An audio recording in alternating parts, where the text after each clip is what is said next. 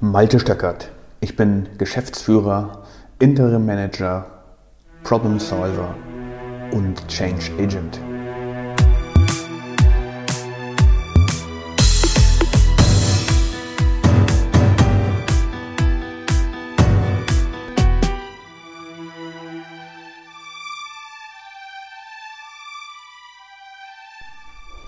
In der heutigen Episode geht es darum, wie ich dazu kam, meinen Sales-Prozess umzustellen.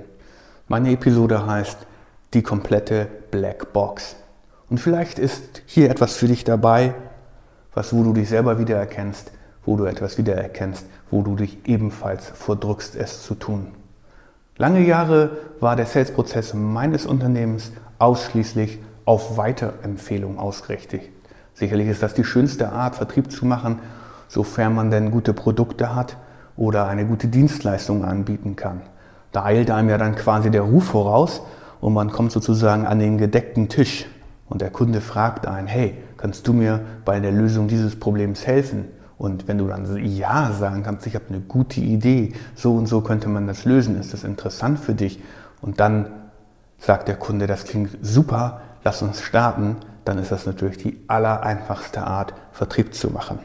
Aber irgendwann habe ich festgestellt, dass sich das ja so alles nicht planen lässt.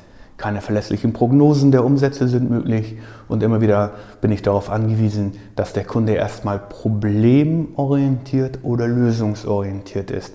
Aber die meisten meiner potenziellen Kunden schlafen ja insofern, als dass sie sich ihres Problems nicht bewusst sind. Und ich gehe davon aus, dass das in sehr, sehr vielen Branchen so ist. Es gibt eine Lösung, Menschen versuchen diese Lösung an den Mann zu bringen, zu verkaufen, aber die allermeisten wissen gar nicht, dass sie ein Problem haben. Trotzdem habe ich die Situation weiter ertragen. Also ich konnte keine richtigen Prognosen machen über meine Umsätze oder über meine Gewinne und habe aber trotzdem brav meine Jahresprognose gemacht, die aber natürlich nie so eintraf, wie ich mir das vorgestellt hatte. Manchmal war es mehr, also mehr Ertrag, weil es gerade ganz gut gelaufen ist. Manchmal war es weniger als budgetiert, weil ich es eben nicht kontrollieren konnte. Und dann habe ich mich gefragt, wie macht man das eigentlich richtig? Ich hatte mir Berater geholt und Coaches, die mir die ideale Sales-Persona ausgearbeitet haben und dann mit mir über die Blue Ocean und Red Ocean Theorie nachgedacht, philosophiert haben. Auch das habe ich alles verstanden. Das sind tolle Theorien, aber hat bei mir nichts funktioniert, weil ich nichts davon umsetzen konnte und einfach nicht richtig argumentieren konnte, wie das bei mir ganz genau ist. Natürlich habe ich die Blue Ocean Strategie verstanden, aber ich konnte es nicht an den Mann bringen. Dann habe ich mir gedacht, alles klar, da gibt es bestimmt noch was anderes, habe mich also der engpassgesteuerten Strategie zugewandt, denn ich hatte da ja einen Engpass im Vertrieb. Aber auch das hat mir leider keine Erkenntnis gebracht. Und irgendwann war ich dann so frustriert, dass ich es sein lassen wollte. Da ich jetzt aber nicht der Typ bin, der einfach aufgibt, habe ich dennoch einen weiteren Angriff gemacht auf das Thema und einen externen Berater eingestellt, der für mich Kontakte knüpfen sollte. Dem habe ich dann eine Sales-Präsentation gegeben, mit dem habe ich lange Stunden zusammengesessen und ihm erklärt, was ich denn alles mache. Und er wollte dann mit der Präsentation Kunden potenzielle anrufen und Gespräche vereinbaren so dass ich mich an den gedeckten Tisch setzen kann und dem potenziellen Kunden etwas darüber erzählen könnte, wie er seine Probleme in den Griff bekommt. Tolle Idee, habe ich gedacht, damals. Hat viel Geld gekostet, mir auch ein paar Gespräche eingebracht, aber das war es dann auch schon. Nicht wirklich Zielbares ist dabei herausgekommen. Also aufgeben liegt ja nicht in meiner Natur, hatte ich schon gesagt. Also habe ich mich mehr dem Marketing zugewandt. Auch da hatte ich ein paar Agenturen, die mir etwas verkauft haben, mir eine tolle Webpage-Auftritt gemacht haben und so weiter und so fort. Aber der Erfolg bezogen auf das Sales, also auf den Vertrieb, blieb einfach aus. Mit anderen Worten, ich habe sehr, sehr viel Geld investiert und nur einen sehr kleinen Ertrag dafür bekommen. Und außerdem war ich immer noch sehr abhängig von der wirtschaftlichen Lage meiner Kunden, der allgemeinen Wirtschaftsentwicklung und der Launen meiner Kunden oder sollte man besser sagen, deren Budgets. Eines Tages bin ich dann in mich gegangen und habe mich gefragt, was ist denn da eigentlich, was ich denn da eigentlich machte. Ich beschäftige mich den ganzen Tag mit Prozessen und mit Prozessoptimierung. Ich beschäftige mich den ganzen Tag mit Qualität und Risikoanalysen. Aber ich komm, bekomme es nicht hin, in meinem eigenen Unternehmen einen entsprechenden Vertriebsprozess zu installieren. Das hat mich doch enorm frustriert, da ich ja immer den Hintergedanken im Kopf habe, dass mein Unternehmen florieren soll, dass mein Unternehmen expandieren soll, dass wir die Dienstleistung, die sicherlich sehr wertvoll ist, zu viel mehr Kunden tragen wollen, als wir das heute können.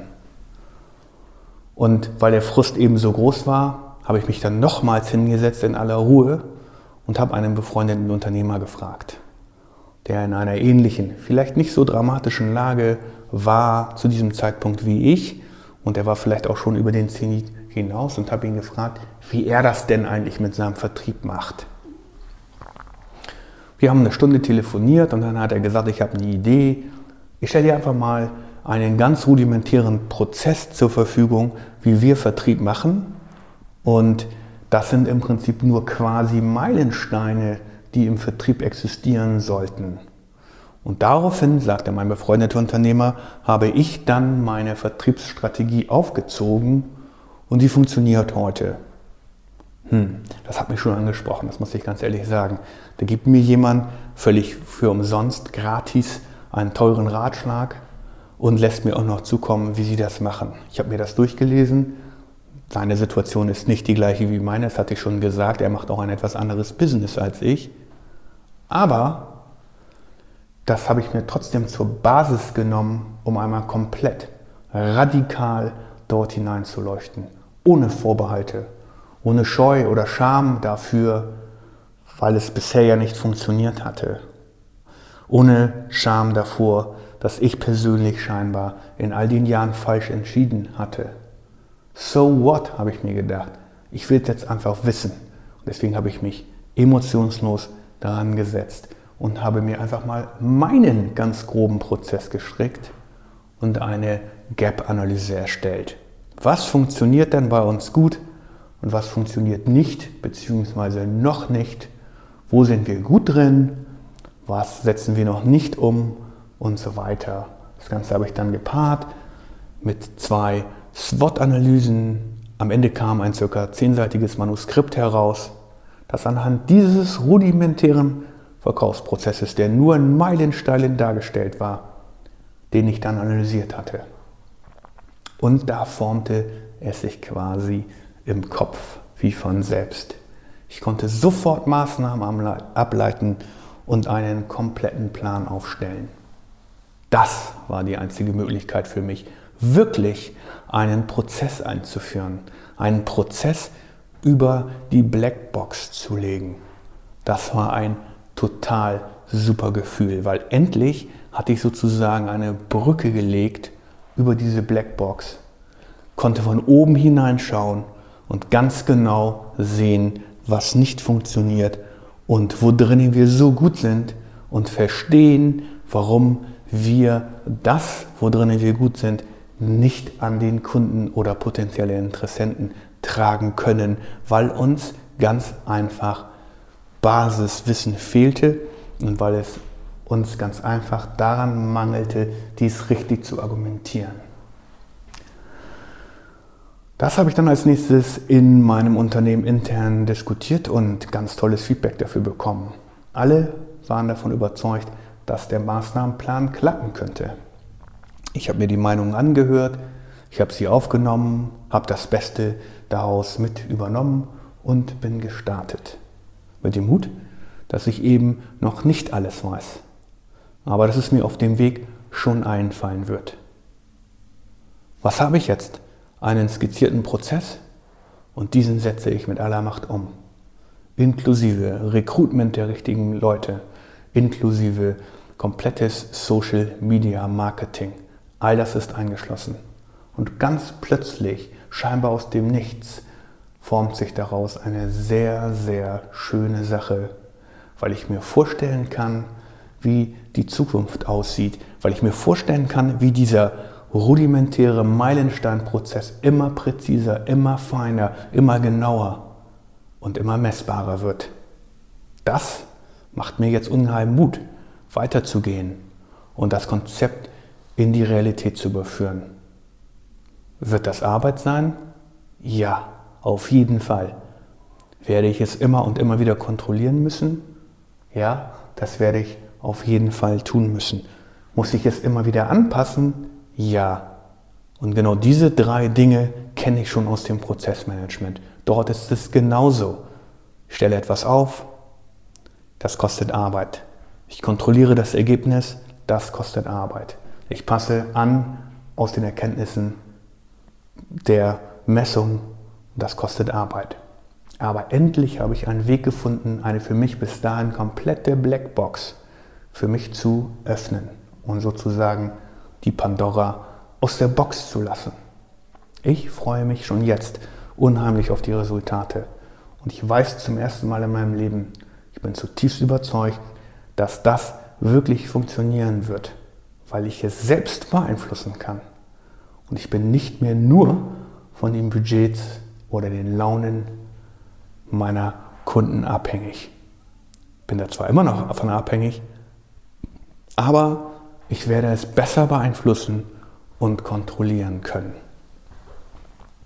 Das ist meine Zukunftsvision für die nächsten drei Monate. Ich freue mich unheimlich auf die Resultate.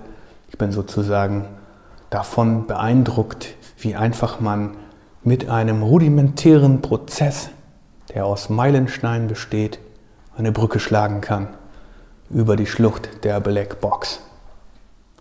Liebe Hörer, Kennst du das auch, dass du dir manche Sachen einfach nicht ein angucken willst, weil sie sich nicht gut anfühlen, weil du keine Idee hast, wie du rangehen sollst?